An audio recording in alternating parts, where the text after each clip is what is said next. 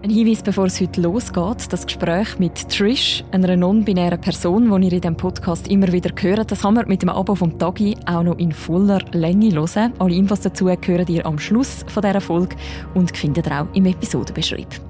Jetzt viel Spass beim Zuhören. Heute bei «Apropos» Geschichte von einer Transition. Seit ich denken kann, habe ich mich nie wirklich zuordnen an einem Geschlecht. Als solches war immer ein Gefühl, ein Gefühl von «ich bin neutral». Trish Benvenuti ist non-binär. Das heißt, Trish ist bei der Geburt das weibliche Geschlecht zugewiesen worden, identifiziert sich heute aber weder als Mann noch als Frau. Und ja, es ist wirklich so ein bisschen Seele gegen den Körper. Das Innere fühlt sich anders, wie, wie das Äußere aussieht. Darum hat Trish sich für eine Transition entschieden. Das heisst, sich Brüste entfernen lassen und angefangen Hormone nehmen. Heute Morgen um 6 Uhr war plus minus, als ich mir das erste Mal äh, Testosterongel aufgetragen habe. Es ist so, als hätte ich jetzt etwas gemacht, worauf ich und mein Körper schon immer darauf gewartet haben und es fühlt sich einfach nur großartig an. Gesellschaft hat für diesen Entscheid oft wenig Verständnis. Warum das Thema non-binär sein so viel Widerstand auslöst und wie Trish einen eigenen Weg gefunden hat, über das reden wir heute im Podcast «Apropos» vom Tagesanzeiger.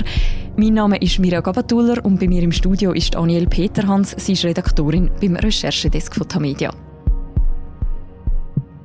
Hallo Aniel. Hallo Mirja.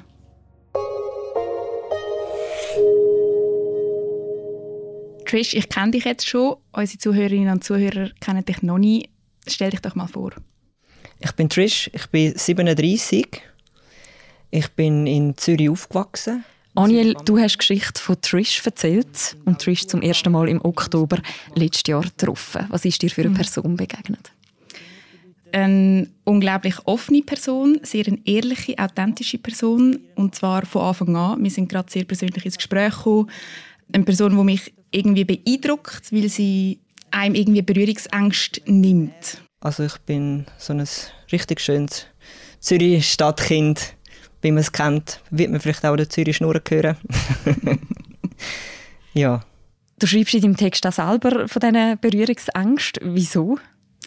Ja, Berührungsängste, also eben Trish als Person gibt einem null irgendwie Grund zum Berührungsängste zu haben. Aber ich sage, man hat irgendwie das Gefühl, wenn man mit einer non-binären Person redet, wie jetzt Trish, dass man viel falsch machen kann. Das falsche Pronomen benutzen, ähm, vielleicht irgendetwas sagen, wo die Person verletzt. Und das habe ich mega fest einfach verhindern und darum rede ich irgendwie so ein bisschen von Berührungsängsten am Anfang. Du siehst dich als non-binär. Was bedeutet das für dich? Was bedeutet die Zuordnung für dich? Ich bin wirklich bis heute ich bin so grottenschlecht in diesen Begrifflichkeiten. Bis vor zwei Jahren, wenn mir jemand gesagt hat, bist du cis, hätte ich Gesundheit gesagt. Also ich weiß nicht, ich habe nicht gewusst, was das ist. Also wirklich nicht. Was heißt das eigentlich genau, non-binär sein? Trish ist mit weiblichen Sexualmerkmalen auf die Welt gekommen und hat relativ früh gemerkt, dass Trish sich nicht mit dem identifizieren kann. Trish fühlt sich aber auch nicht mit dem männlichen Geschlecht ähm, verbunden und steht darum irgendwo dazwischen, also zwischen männlich und weiblich. Für mich bedeutet es dass ich mich weder als Mann deklariere noch als Frau. Es hat für mich weniger mit, mit einer Geschlechterfrage zu, sondern mehr ein Gefühl. Es ist schwierig, denke ich, zu erklären, vielleicht für jemanden, der sich das nicht vorstellen kann und nicht so fühlt. Es ist einfach auch ein sehr schönes Wort, um das ein bisschen erklären an Außenstehenden, die vielleicht das erste Mal damit Kontakt haben und dass man das den Leuten ein bisschen näher bringen kann. Man hat vielleicht schon davon gehört. Weil das so ist, benutzen wir in diesem Podcast auch keine Pronomen wie sie oder er, sondern reden eben konsequent von Trish. Aniel, du hast die Geschichte von Trish nachgezeichnet. Wie wächst Trish auf? Trish wächst in Zürich-Schwammendingen auf, mit Geschwistern, mit Eltern, eine ganz normale Kindheit. Trish hat einen Bruder und hat sich immer ein bisschen an dem orientiert, weil Trish hat sich eigentlich wie er für alles wo man heute irgendwie so als männlich sieht, ähm, interessiert. Alles mechanische Maschinen. Trish hat Fußball gespielt wie der Brüder, hat sich aber eigentlich auch gerne geschminkt wie die Schwester. Wenn ich jetzt zurückdenke und im Nachhinein ist man immer schlauer, dann eigentlich seit ich denken kann, seit ich denken kann, habe ich mich nie können wirklich zuordnen an einem Geschlecht. Als solches war immer ein Gefühl, ein Gefühl von, ich bin neutral. Ich habe weder Mädchen blöd gefunden, noch Buben blöd, noch das eine mega super, noch das andere mega super. Ich habe wirklich frei nach dem Gefühl, auch der Sport, immer, schon immer intuitiv, habe ich mich sehr bewegt und und dann kommt der Moment, wo Trish elf ist und zum ersten Mal Menstruation bekommt. Genau, und das beschreibt Trish so ein als ähm, so ein recht einschneidendes Erlebnis. Das ist für mich eine der schlimmsten Dysphorien ist, wenn ich meine Mens hatte. Das ist für mich Katastrophe Ich bin tausend Tage gestorben, nebst den Schmerzen. Sicher auch mit dem allem anderen, dazugehört, ist natürlich dann noch extremer geworden. Es kommt irgendwie einmal im Monat die Erinnerung, ähm, du bist eine Frau, da unten blühtet etwas. Und das hat Trish nie wollen. Trish hat sich unwohl gefühlt. Beim Fußball muss Trish Brüste abdecken. Mit Elfi hat Trish gemerkt, jetzt wird Trish eine Frau. Und Trish hat sich aber nicht als Frau gefühlt. Trish hat sich nicht als Frau gefühlt. Und ja, es ist wirklich so ein bisschen Seele gegen den Körper.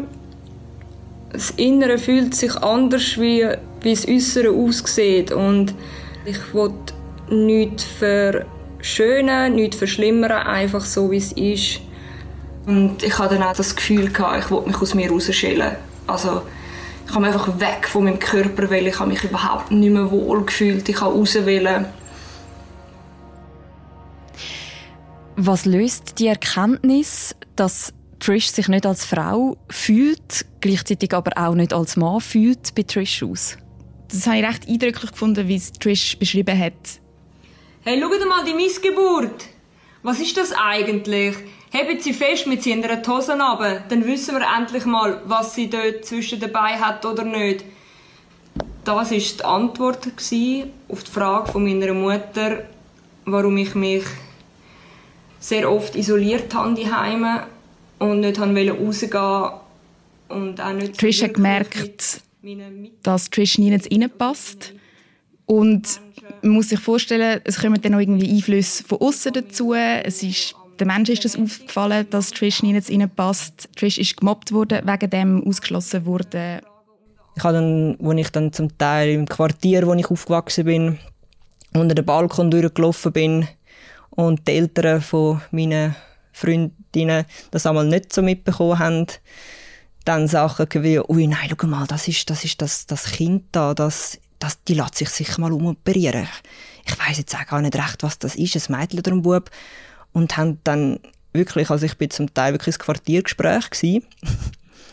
Und ich habe das nie verstanden, warum, weil ich habe mich absolut nicht irgendwie spektakulär gefunden oder komisch oder sonst etwas, dadurch mir das auch Kind nie signalisiert haben, dass was komisch ist. Bis so plus minus so in Pubertät auf, alles was drunter war, ist, für Kind überhaupt kein Problem gewesen, sondern sie haben Ja, Trish hat zehn Jahre eine Therapie gemacht wegen all dem, wegen diesen Ausgrenzungen und ist bei einem Psychologe, um das zu verarbeiten. Ich habe vielleicht etwas Komisches gemacht oder etwas Blödes gesagt und auf das habe ich dann ein Feedback bekommen, aber als Kind nie von meinem Äußerlichen her. Dadurch, mir das als Kind nie signalisiert haben, dass was komisch ist, wäre ich ohne die Erwachsenen nie auf die Idee gekommen, dass quasi etwas mit mir nicht stimmt.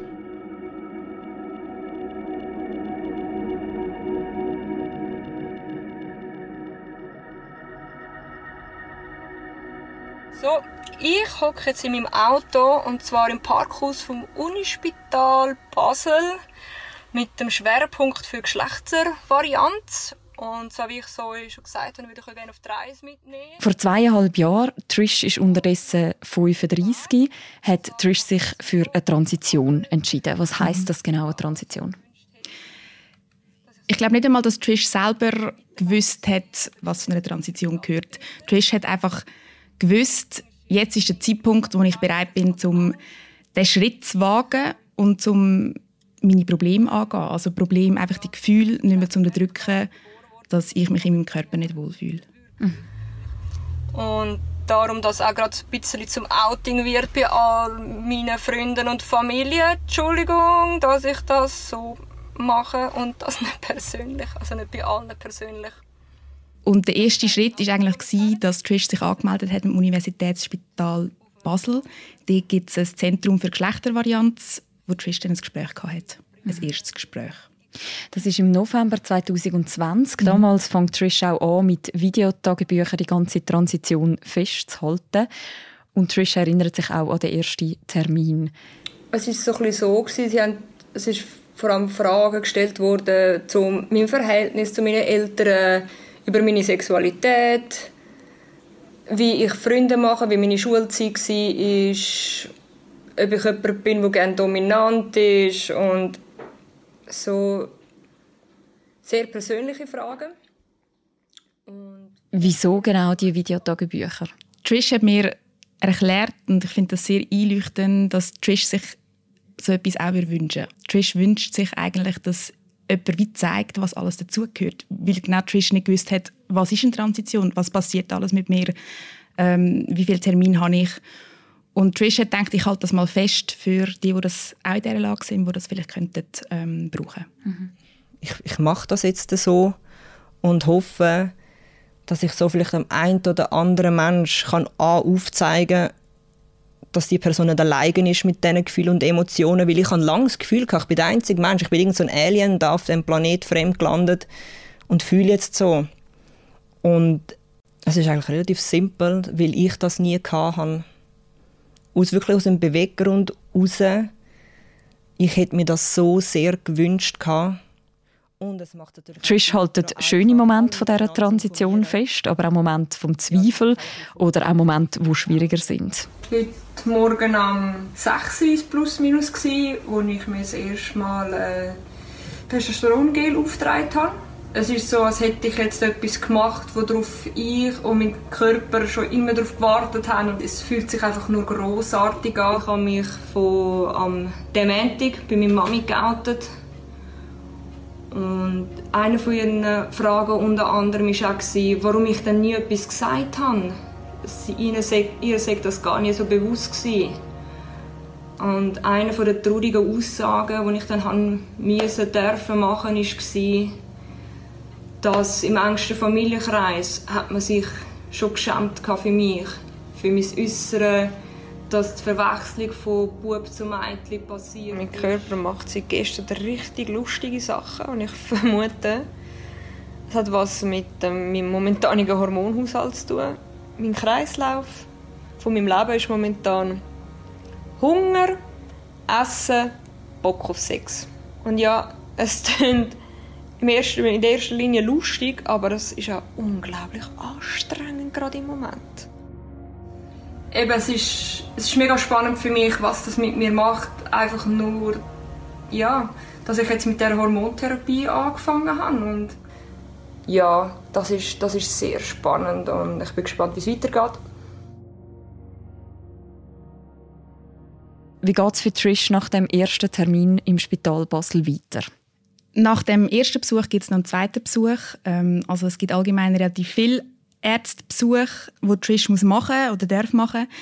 Ähm, ich glaube, wesentlich ist, dass Trish ein Indikationsschreiben braucht, mit dem man dann eigentlich auch kann, ähm, zum Hormonspezialist gehen, zum allenfalls eben Testosteron oder ähm, Östrogen bekommen. Das Indikationsschreiben haben die Ärzte gemacht aufgrund von einem Gespräch und Hausaufgaben, die Trish hat müssen ausfüllen musste. Ein Fragebogen dazu gehört, wo Trish hat müssen zwischen 0 und 100 in welchem Bereich, sozial, aber auch körperlich ähm, und vom Gefühl her, Trish sich weiblich oder wie fest männlich fühlt. Der Prozess, sich mit dem auseinanderzusetzen, das ist für Trish glaub, nicht ganz einfach gewesen. Der Prozess ist für Trish überhaupt nicht einfach und das merkt Trish eigentlich schon relativ früh, nachdem Trish etwa eine Woche nach dem ersten Termin in Basel das Indikationsschreiben dann in der Hand hat. Was steht da drin? Ich bin jetzt gerade vorher den Bericht durchgegangen, der vom 30.11. gemacht worden ist. Und meine erste Reaktion war, ich bin unglaublich wütig geworden. Und ich konnte es aber lange nicht einkategorisieren, was es ist.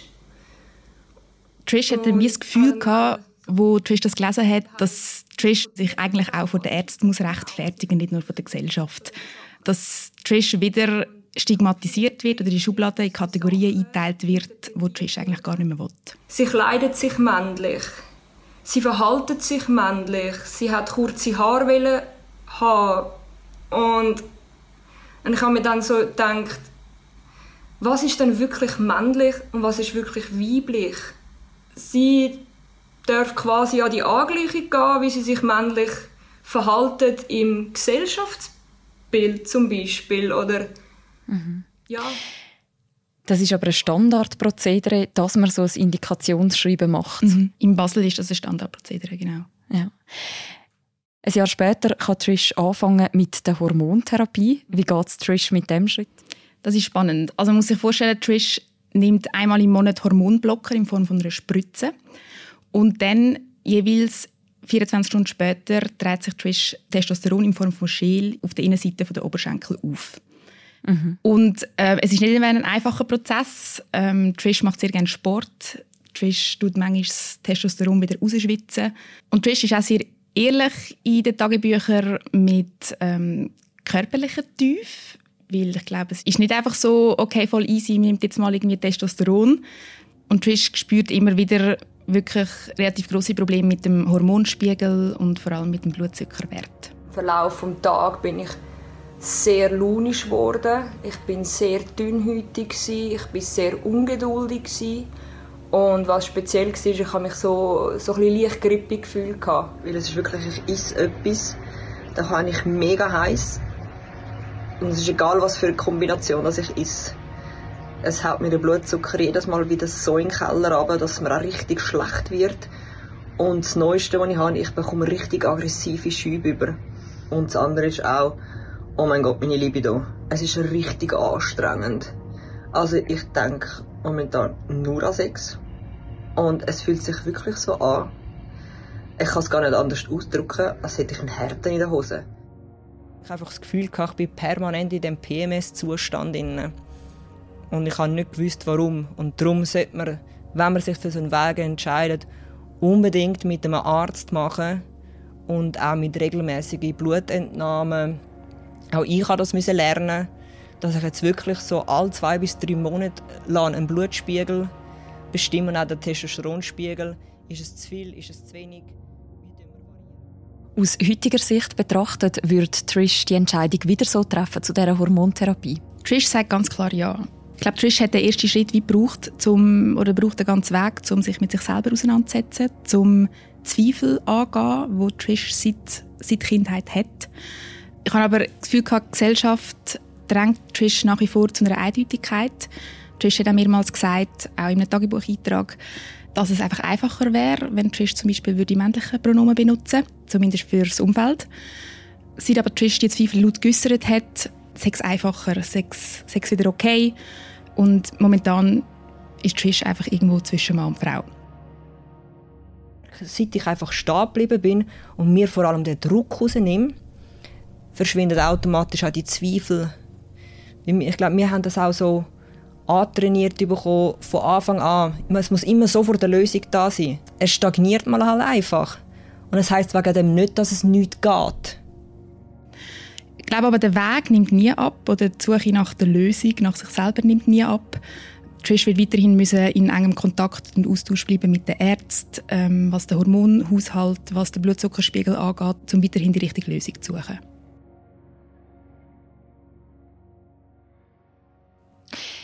Du hast die Reaktionen der Gesellschaft angesprochen. Wie erlebt Trish die heute? Das ist eine mega schwierige Frage. Einerseits sagt Trish, dass in der Bubble, in der Zürcher Bubble, wo so die Queer-Szene daheim ist, ähm, fühlt sich Trish sehr wohl.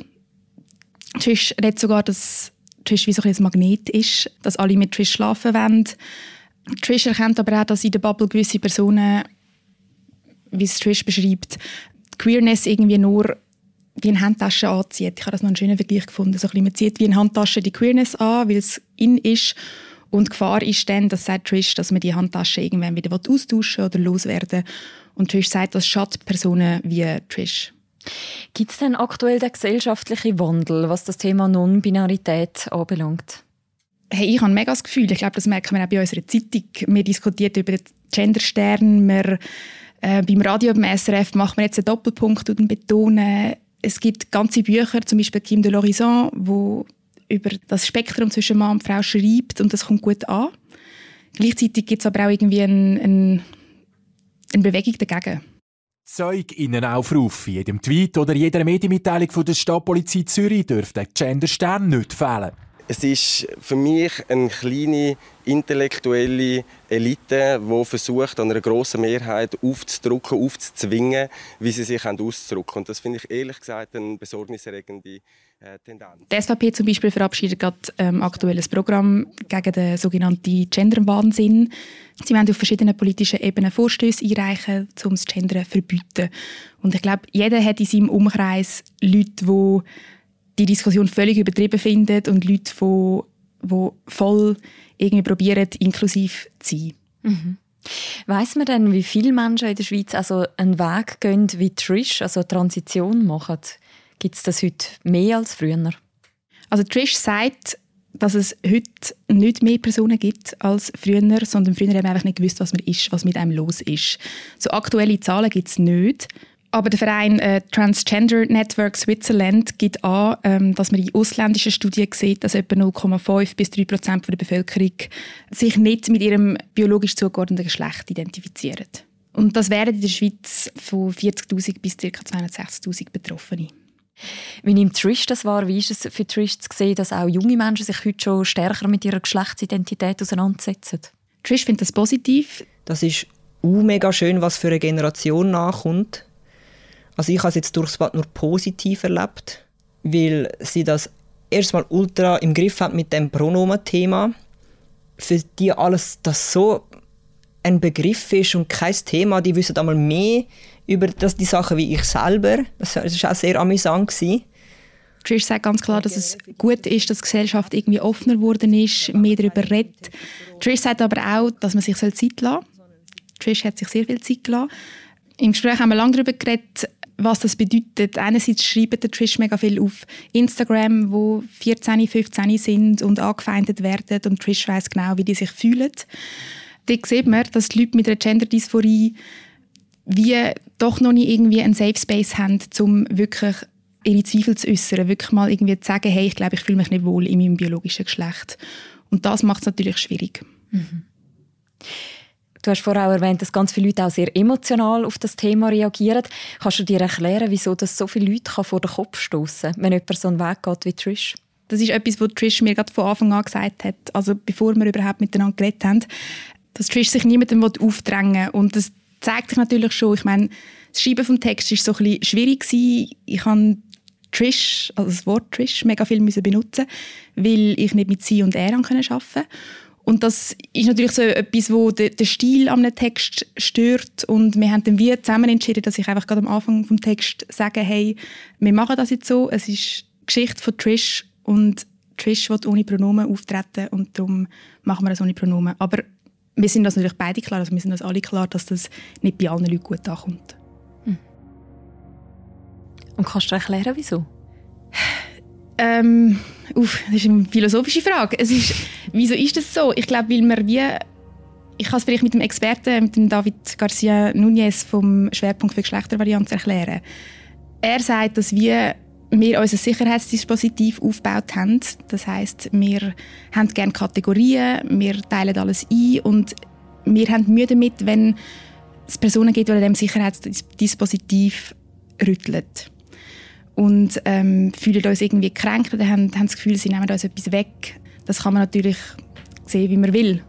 Mhm. Trish ist klar. Ich will das weder an einem anderen Menschen noch mir selber das Gefühl vermitteln, irgendwem oder mir selber etwas wegzunehmen. Dein letzte Treffen für den Artikel mit Trish war im Dezember. Trish ist aber für den Podcast nochmal ins Studio gekommen und hat erzählt, wie es bei Trish weitergegangen ist. Was hat sich seither verändert? Herzlich willkommen in meiner Gefühlschaoswelt. ähm, versinnbildlicht stehe ich gerade irgendwo im Wald, genau an einer riesen Kreuzung gerade. Und ich glaube, besser könnte ich gerade meine Lebensumstände und meine Lebenssituation beschreiben.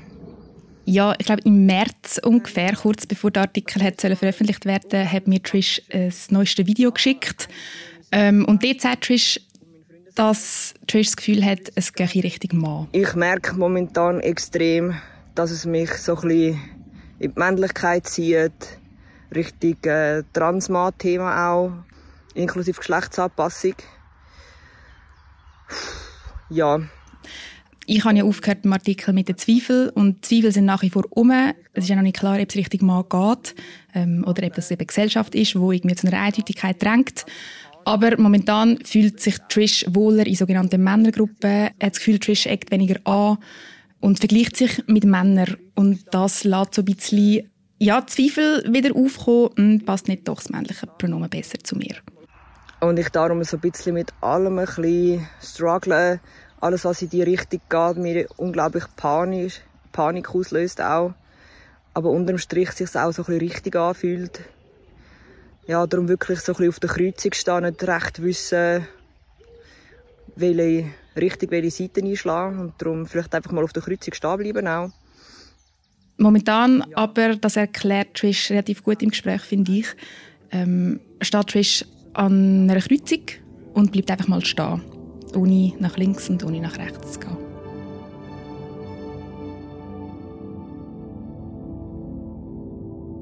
Wo mich der Arzt gefragt, und zwar, wie ich angesprochen werden Es war das erste Mal, wo mich jemand das gefragt hat und nicht schubladisiert hat. Ich habe ihn angeschaut, ihn angegrinst und einfach mich bedankt. Wenn ich nur schon einen Mensch mit dem erreichen konnte, mit, mit, der, mit diesen Videotagebüchern, dann habe ich mein Ziel mehr als nur erreicht. Das ist so schön, auch wenn, wenn, man dann, wenn ich dann irgendwo in der Bar oder im Restaurant bin und die Leute mich dann ansprechen und, dann anfangen, und mir dann anfangen mit dem über das reden. Und auch das wieder, das, das bringt mich selber wieder auch so viel weiter mit dem Prozess und die Unterstützung. Und ich bin jedem einzelnen Mensch, den ich nur irgendwie darf begegnen oder mich kann damit austauschen, so dankbar.